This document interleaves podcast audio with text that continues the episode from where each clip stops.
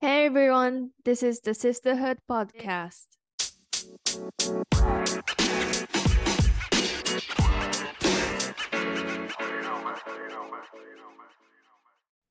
こんにちは、シスターフットポッドキャストへようこそ。このポッドキャストでは、ジェンダーや多様性を軸に、なんだか言語化が難しいけど、しないともやっとする話をピックアップしていきます。ホストを務めますナッツです。現在、インドに住んでいます。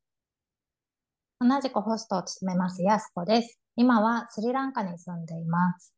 私たちはこのポッドキャストを通して、ジェンダーやフェミニズムに関心のある人たちのシスターフットの輪を広げていきたいと思っています。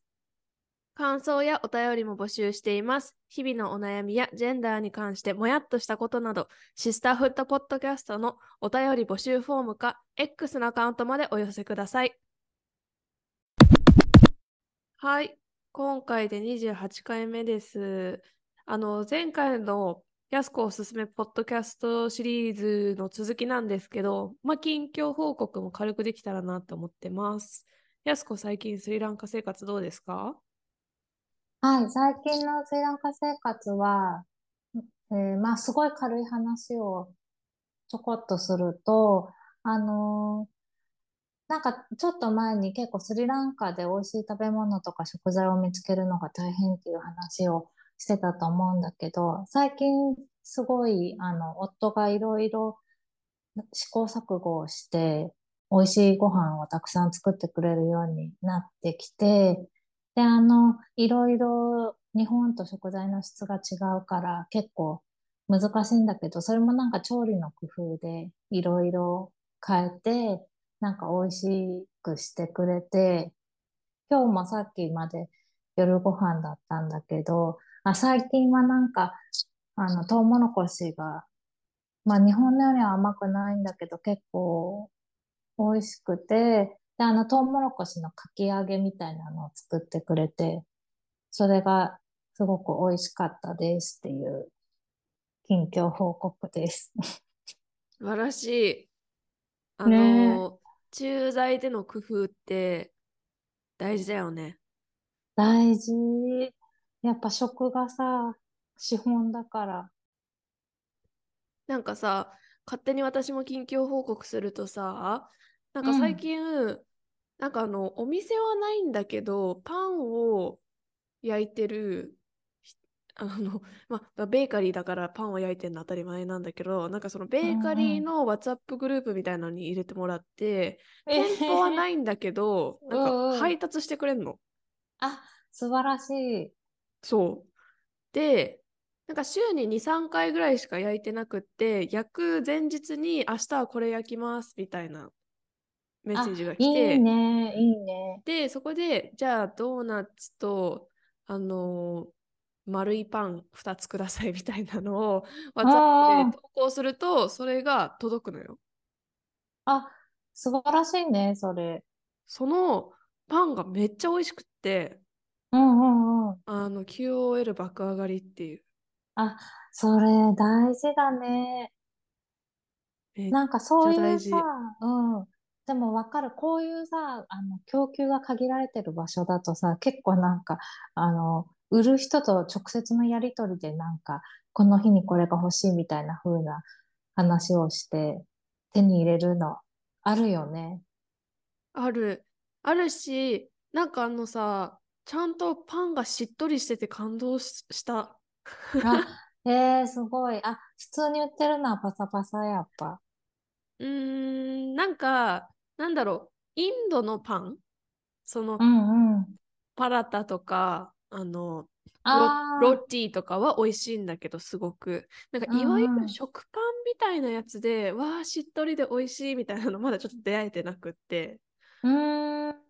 そうそうそう。だから市販のかなんか西洋のパンと比べると、この入れてもらった WhatsApp グループのパンはなんかレベチで美味しいんで、なんかあの私が工夫したわけじゃないけど、なんかその駐在の中での食って本当ちょっとのことでなんかその日の気分変わるからめっちゃなんかそのかき揚げをどう工夫したのかとかめっちゃ気になる。そうそうそう、そうなんだよね。あの、きっとさ、そのパンを作る人もさ、すごい、そのインドで手に入る材料でどうするかみたいなことをか試行錯誤しまくって、頑張っただと思うんだけど、ね、やっぱあの、日本と同じようにやった、やっても、思ったより美味しいものができなかったりするから、大事だよね。めちゃめちゃ大事。えー、ちなみにそのパン屋さんは、あの、どんな人がやってるの？出身とか。うーん、多分韓国人。あ、そうなんだ。パンとか、あの、韓国の人とはなんか通ずるものがあるような気がするよね。あ 近い、近いからね。あの、そうそうそうそう。前にニューヨークに住んでた時も、あの、なんかアメリカのケーキってあんまりふわふわしてないよね。なんかスポンジケーキでも。ああ、なんかずしって感じだよね。そうそうそう。それはそれで美味しいんだけど、でもたまにすごいもう繊細ないわゆるふわふわのショートケーキみたいなのを食べたくなるんだけど、でもやっぱりアメリカだとなかなか見つけられないけど、なんか韓国系のベーカリーで唯一見つけられたっていうのを今ふと思い出した。あ、ニューヨークで？そうそう。K タウン、K タウンみたいなのありますもんね。あ、そうだね。そういうとこもあるよね。あそこはそうだったのかな。うーん、わかんないけど。う。ん。そうそうそう。これあこれっていの、う感じ。うん。なんかまたあの、フランス、ヨーロッパにあるベーカリーとまたちょっと違うしね。なんか、そうそう、違うんだよね。そうそう。なんだろうね、あれね。あーなんか空気を、空気食べてるみたいな。あ、そうそう。ふわふわすぐ食べ終わっちゃうんだけど、なんか、あとね、あ、生クリームとかも甘さ控えめでね。うんそういうの。が食べたいんだよね。そうそうそう。だから、あのーいや、私一切そのデリバリー、デリバリーもなんかオフィスにしてくれて、オフィスのガードの人が受け取ってくれて、ガードの人が部屋まで持ってきてくれて、私はお金だけを渡し、お金だけあをまたガードに渡して、ガードがの人があの下に持ってってくれるっていう、あの一切お会いせずにパンを受け取ってるから、あの。おそらくの推測でしかないんだけど、多分韓国人の方がやってるんじゃないかそうか、そうなっていう。か。えー、じゃあちょっともし何かもっと判明したらまた教えて。教えますね。もう貴重なビハール情報だから、これは。すごい、お役立ち情報。お役立ち。じゃあ、えっと、今日のエピソードは、前回27回目に、あの、やすこが結構おすすめポッドキャストを、あの、いろいろ話してくれたんですけど、あの、あまりにもありすぎて、あの、終わらなかったんで、第28回目も、やすこによるおすすめポッドキャストシリーズを紹介していきたいなと思っています。はい。ぜひ紹介させてください。なんか、どれもガチおすすめな、あの、気持ちをいろいろ言ってるとすごい時間がかかっちゃうんだけど、なんか一応3つにカテゴライズ分けてて、1つ目がジェンダー関連がこの前お話ししたやつで、で、あと仕事キャリア関連と面白い息抜き系があるので、まあ、次は仕事キャリア関連からいきたいと思います。知りたい。はい。一つ目は、えー独立後のリアルっていう番組で、ハッシーさんとケイコさんっていう、あの、二人のコーチングをなりわいに、それぞれ独立している事業をしている二人によるお話なんですけど、説明文は、ケイコ、ハッシーが送るコーチとして独立後の常識、非常識、賢く面白く生きるヒントはもちろん、生々しくリアルに独立後の幻想も喜びも本音でお送りしてます。っていうポッドキャストです。気になる。ねえ、コーチングってなんか夏知ってる？うんうん、あのね、何回か受けてた。あ、本当に？うんうん。あ、いいね、いいね、さすが。なんか私は、あの、このポッドキャストもまあ、なんかたまたま出会った感じだけど、これを聞いてすごいコーチング受けたくなったんだよね。おー、受けたことないんだ。そうそう、なくて、でもすごい自分にも必要なことなんだろうなってすごい聞いてて思って、で、なんか、ふた、この二人は、あの、ハッシーさんはた、確かもう10年以上とかもコーチングやってて、で、ケイコさんは、あの、割と最近独立したみたいな人なんだけど、でもあの、そのコーチングのキャリアは違うけど、二人、あの、恵子さんもすごい、あの、長い間、すごいバリバリなキャリアで働いてきて、で、その経験とかがあるから、すごい二人ともなんか深みのあるお話をしてて、で、しかもなんか、やっぱコーチだから、なんて言うんだろう、人の内面とか、深い考え方にいろいろ掘り下げていくのが多分得意な人たちで、で、自分たちも結構なんか、なんて言うんだろう、私が聞いてるとすごい哲学的だな、みたいな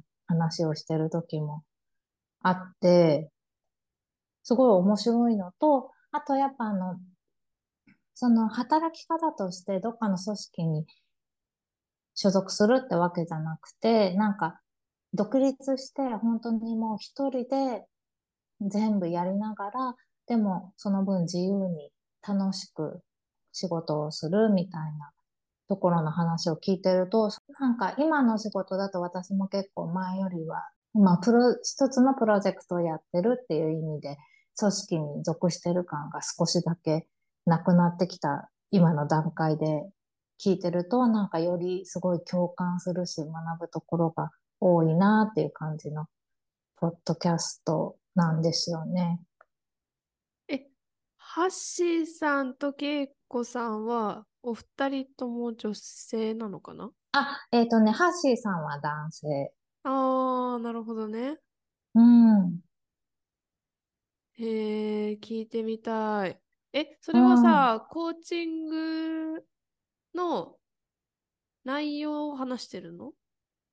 あのね、コーチングの内容はね、あんまり話してないんだよね。で、そうそう。で、やっぱコーチングってなんか人によって多分すごい違うから、あの、そういった意味でも多分内容は話せ、話せないのかなって思うんだけど、なんて言うんだろう。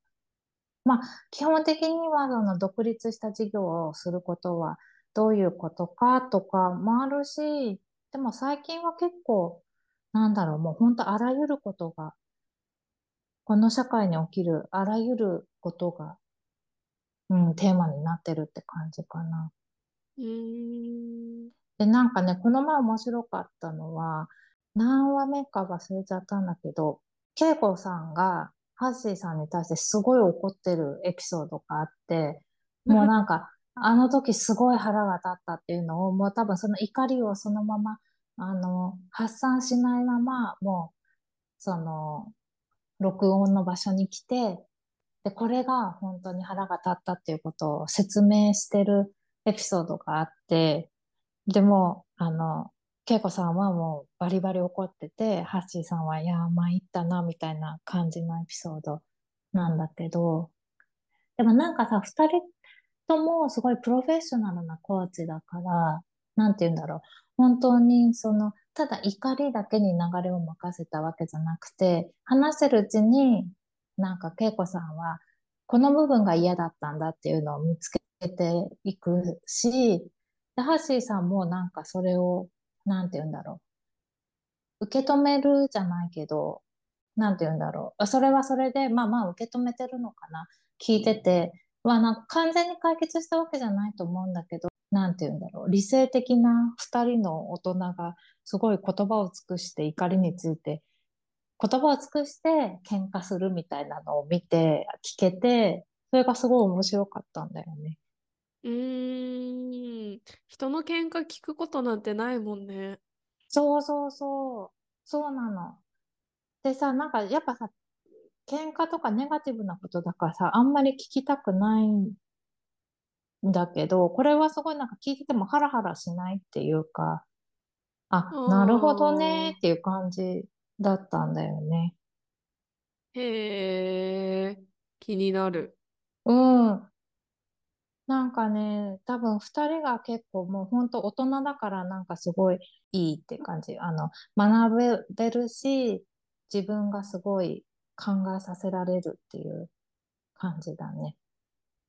いいっすね。ねえ。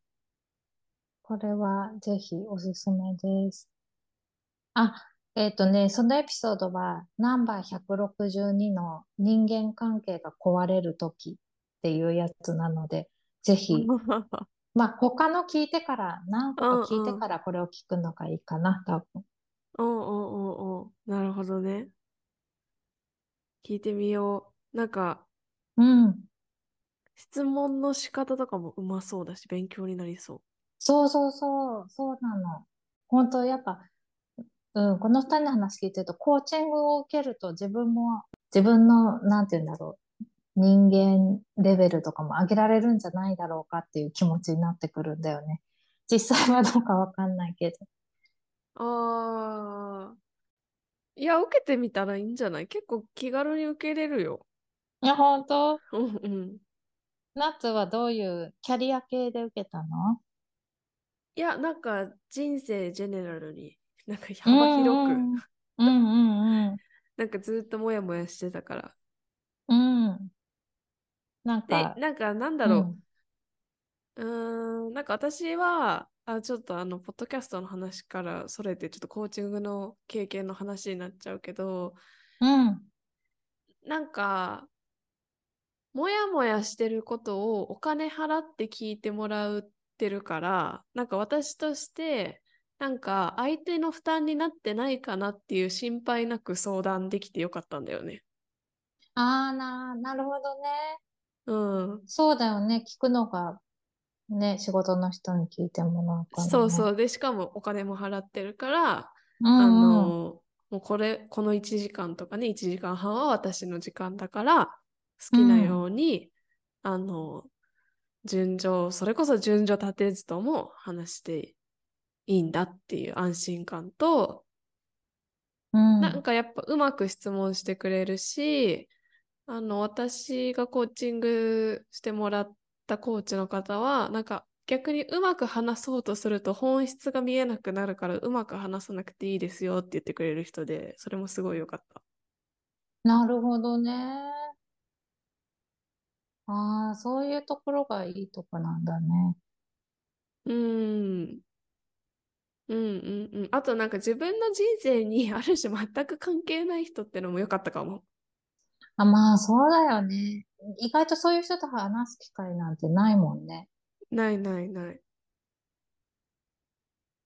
だから、ね、まあもちろんなんか相性とかもあるから、何個かこうトライアルで受けたらいいんじゃないかな、試しで。なんかコーチングのマッチングサイトとかあるし。うんうん。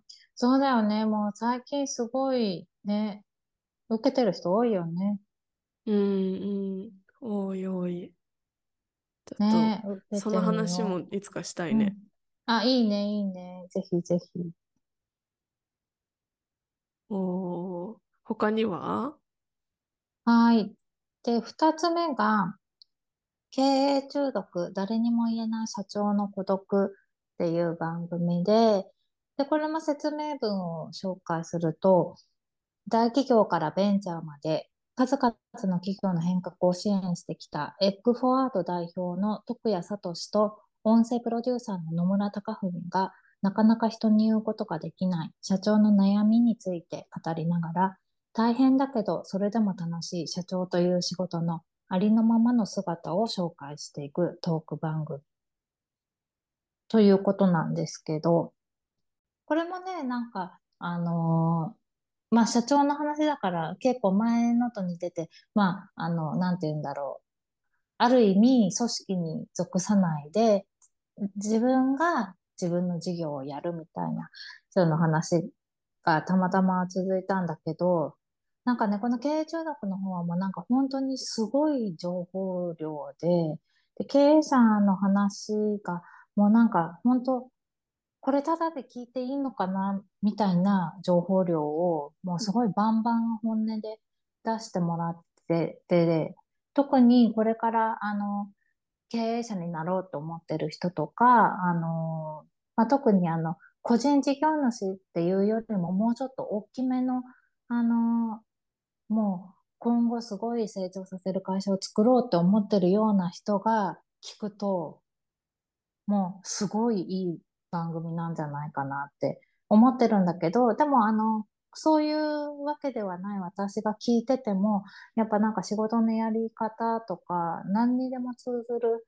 まあキャリアの話っていうことがすごい分かってくるから、なんかあの今自分がやってるプロジェクトにも役立つこともあるし、すごい参考になることが多いので、これもすごいおすすめです。うーん。なんか一番今まで紹介してくれたやつの中で一番意外かも。あ、本当？うんうんうん。なんか、なんだろう、ビジネス系というか、経営みたいなテーマのポッドキャストを、なんか、やす子聞いてるんだと思って。あ、そうそうそう。でもそうそう、意外、あの、これは多分結構割と人気の番組だから、それで人気で目に入ってきたのかなっていうのもあるんだけど、あの、もう一つこの音声プロデューサーの野村貴文さんっていう人が、あの、ポッドキャストを多分配信することに特化した会社みたいなのをそれこそ立ち上げてる人で、あの、ポッドキャスト総研っていう、ポッドキャストに特化した、あの、ことを話す、ポッドキャストもやってるんだけど、それもすごいまたいいんだけど、あの、それは今回紹介しないんだけど、その野村貴文さんって人が、あの、前回のエピソードで紹介したウーマンシップにゲストで出てたことがあって、で、その時に、う。そうそう、その時になんか、野村貴文さんなんか最近、あの、お子さんが生まれて男性育休を取ってたそうなんだけど、その時の話のこととか、あとなんかおじさん、いわゆる格好付きのおじさんについての話とかを、その、してて、その回がすごく面白かったのね。じゃあ、それもすごいぜひ聞いてもらいたいんだけど、ポッドキャストを、にすごい特化した人で野村貴文さんが。でその人がやってる、なんかその経営者に関するポッドキャストだったら絶対面白そうだなと思って聞き始めたら、結構すごいハマっちゃったっていう感じだったんだよね。うーん。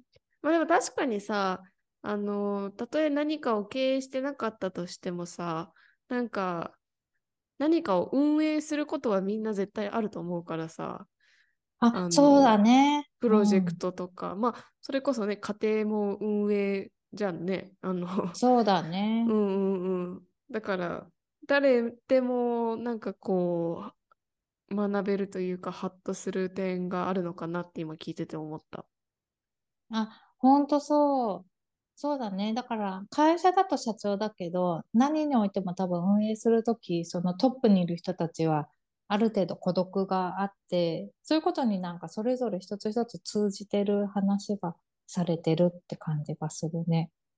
へえ、なるほどね。だからなんかその経営とか社長とかそういうちょっと私と関係ないかもしれないって思っちゃいそうだけど、そんなことなく、ぜひ聞いてみてって感じなのかな？そうそうそう、そう、そうだね。なんかその、この徳谷聡さんって人はもう本当多分実際はもうすごいバリバリのもうめちゃめちゃ身を粉にして働く系のなんかすごいもう人なんだと思うんだけどでもなんかね語り口はすごいあの緩やかっていうか聞きやすい声と喋り方だしなんか何かしら日常に得られるヒントがあると思うからで、すごいとにかくね、クオリティが高いって感じのポッドキャストなので、ちょっと、ポッドキャスト配信者としても学びたいなって思いながら聞いてる感じですかね。聞いてみよぜひぜひ。う。あの、でもなんか私前回のエピソードから全部聞いてみようって言ってるから、あの、積んどくじゃなくてツンポキャ、ポス、ん？ツンポッドキャストしそう。確かに。でもいいところはさ、あの場所を取らないことだよね。いやでも最近 Kindle で本買うからもう場所は取ってうん。ない Kindle に本がどんどん溜まっていく。いや、わかるわかる。でも意外とさ、入れておくとど、何かのタイミングで、あ、あれ読もうと思って、ああ、読んでよかったみたいなことあるよね。あるあるある。でもやっぱなんかね、紙に勝てないんだよな、やっぱ Kindle。あ、本当に？うん。えどういうところが？紙で読む方がよっぽど早い私。ああ、速さか。うん。なるほどね。私は、あの、まあ、紙の方が、なんか、戻るのが、あの、やりやすいな、みたいなのは、やっぱメリットだなと思うけど、なんか前の方に、あそこ、これ何書いてあったっけみたいに戻るときみたいな。ああ、そうだね。確かに確かに。ね。でももう読むのは、なんか、Kindle の方が読みやすいかもって、あ、もうあの、ただ単に字を追うだけだったら、かなって思おってきたかも、もはや。ー、慣れたんだね。慣れたかもね。あとさ、Kindle だとさ、あの、薄暗いとこでも読めるし、すごい眩しいさ、プールサイドとかでも読めるし、それがすごいいいなって思うんだよね。あー、プールサイドがないけど、私が住んでるとこにはないけど、うん。あの、わかるわかる。あの、お風呂の中とかでもね、日本だったらそうそうそう。読んでた。うんうん。ね、画面の光を自分で変えればいいだけだから。なるほどね。いいね。ね。え、で、もう一個、もう一個あるの？あ、そう、もう一個、最後のこのカテゴリーのやつが、フェアリー FM で、これはあの、ナッツもよくご存知ド。レジェンドだよね。これこそもう元祖ポッド、私にとって元祖ポッドキャストっていう感じ。そうだよで、ね。しかもなんかうん、エピソードの、エピソードの数異常だよね。いや、ほんとそう。今見たらさ、最新は272話だから、すごいよね。やばいね。ねえ。あの、参考までに説明文を読むと、フェアリーはフェア、かっこ公平な社会づくりをビジョンに、国際協力、開発協力、社会企業、NPO、NGO など、開発課題や社会課題の解決に取り組む個人や組織の取り組みなどについてお話しするポッドキャストです。ということで、我らが一郎さんが、硬派だわ。硬派だわ、硬派。硬派ね、そうだよね。でも聞いてみるとそうでもないんだよね。全然違うね。全然違うねと語弊あるけど。うんうん。そうなんだよね。あの、私も出させてもらったことがあるし、ナッツもね、話してたよね。あの、初めてポッドキャストに出て、うあん。の、あんまり準備しっかりできずに出て、なんか終わった後にすごい落ち込んだっていう。あ、そうなんだ。そうだったんだ。そうだったの。ねこれはね、あの、ね、開発分野の、まあ、人の話がすごい多くて、特にあの、開発分野でこれからキャリアを築いていきたいって思う人は、すごいためになるエピソードがたくさんあるよね。そうだね。あの、いろんな関わり方があるんだなって思えるよね。あ、そうだよね。あの、国際機関もそうだし、JICA とか政府職員とかもそうだし、あとまあ、社会起業家とかね、もいるしね。そうそう。NGO とかね。非営ね、利そうそう団体のそう。人とか。まあ、それこそ個人事業主じゃないけど、フリーランスみたいな人もいるしね。あ、そうだよね。本当にいろいろすごい、そのホストの逸郎さんの幅広い人脈がすごい現れてる感じのね、うんポッドキャストだよね。うん。うんうん。いいね。仕事、ねキャリア関連。ね。そう。あ、で、このポッドキャストの中で選択的夫婦別姓の、あの、飯田奈穂さんが、あの、ゲストに出てる回とかもあって、すごい本当に幅広い、いろいろな話がされていますね。されていますね。はい。で、最近は一郎さん自らが話す回がしばらくないんだけど、いつかまた一郎さんの声を聞けるのを楽しみにしているという感じです。これ聞いてくれてんのかな、一郎さん。確かに、これを、これ聞いてくださいって連絡してみようか。そうだね、送りつけよう。はい、という感じで、仕事、キャリア関連を話していたら、また1カテゴリーでいい時間になってきた感じかな。本当だね。ねちょっとね、あの、次の面白い息抜き系もいろいろ言いたいことがあるので じゃあ、また次の話にするしかないね。そうしようか。はい。はい。やすこのポッドキャスター愛が、マジ伝わってくるわ。いや、そうなんだよ。本当に。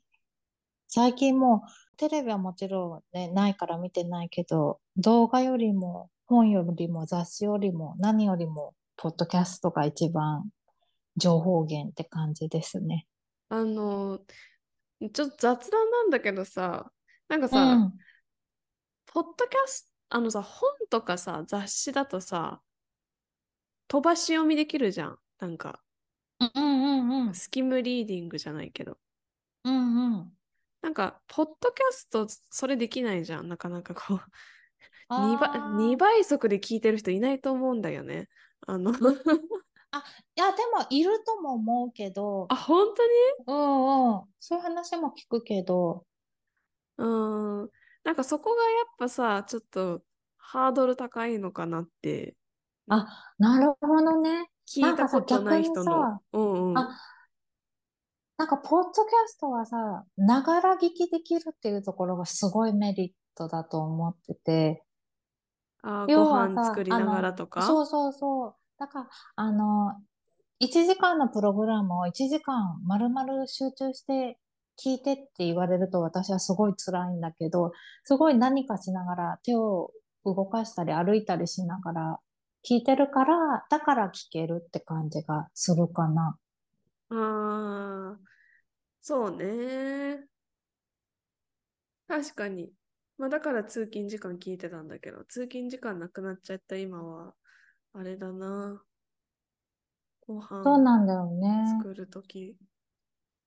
逆にさ、なんか動画とかはさ、もうずっとその動画の前に行って動画を見なきゃいけないから、それがなんか、あの、すごい私結構、あ、あ、思考があっちゃこっちゃ行っちゃって、集中して見続けられないって感じなんだよね。ああ、なるほどね。いや、でも、ポッドキャスト2倍速で聞いてる人いるが、ちょっと一番今、今日一の衝撃だわ。あ、そうそう、いるらしい。なんか、で、あの、結構さ、特にさ、若者とかさ、若者とか動画も2倍速で見るとか言うけどさ、なんかあの すごい Z 世代は早くあの情報を得たいから すごい早く見るみたいな、それこそなんか誰かが何かのポッドキャストで話してたな。行き急いでんね。そうそうそう。ね、で、私もさ、フェアリー FM の時はさ、出してもらった時、初めて聞いた時、自分の喋り方が遅すぎて、もうすごいももう自分でもイライラするほどもたもた喋ってるから、あの、2倍速で聞いてくださいっていうのを推奨してたよ。確かにちょっと安子、平均よりは喋るの遅いもんね。そうだよね。だから、うちらのポッドキャストももしかして2倍速で聞かれてるかも。あるかも、あるかも。で、まあ、まあ、2倍速だと早すぎるんだけど、Apple Podcast だと1.25とかかな、があった。うん、1.25、1.5、1.75、2倍速ってあるから、ちょっと早めてる人はいるかもね。いるかもね。なんか、この二人タラタラ喋るなーっつって。確かに。ね。じゃあ、そういう人はぜひね、ちょっと早めに聞いてみてくださいっていうのもありかもね。でも次のエピソードからちょっと早く話すもんね、私。私ね、早く話すと考えが追いつかないから。それな。そうそう、考えながら喋っちゃうからね。じゃあ、あれだね。ポッドキャスト紹介シリーズ、えっ、と、後半に続くな感じで。はい、はーい。お願いします。シスターフードポッドキャストではお便りを絶賛募集中です。感想やご意見、話してほしいトピック、あるいは日々のお悩み事など、何でもご相談してください。相談する際にはお便りフォームを使っていただけると嬉しいです。お便りフォームはエピソードの説明文か、シスターフードポッドキャストのツイッター改め X にリンクを載せています。また、X で感想をポストする際には、ハッシュタグ、シスターフットポッドキャスト、シスターフットはカタカナ、ポッドキャストはアルファベットで、ハッシュタグをつけていただけると嬉しいです。Thank you for listening! またね。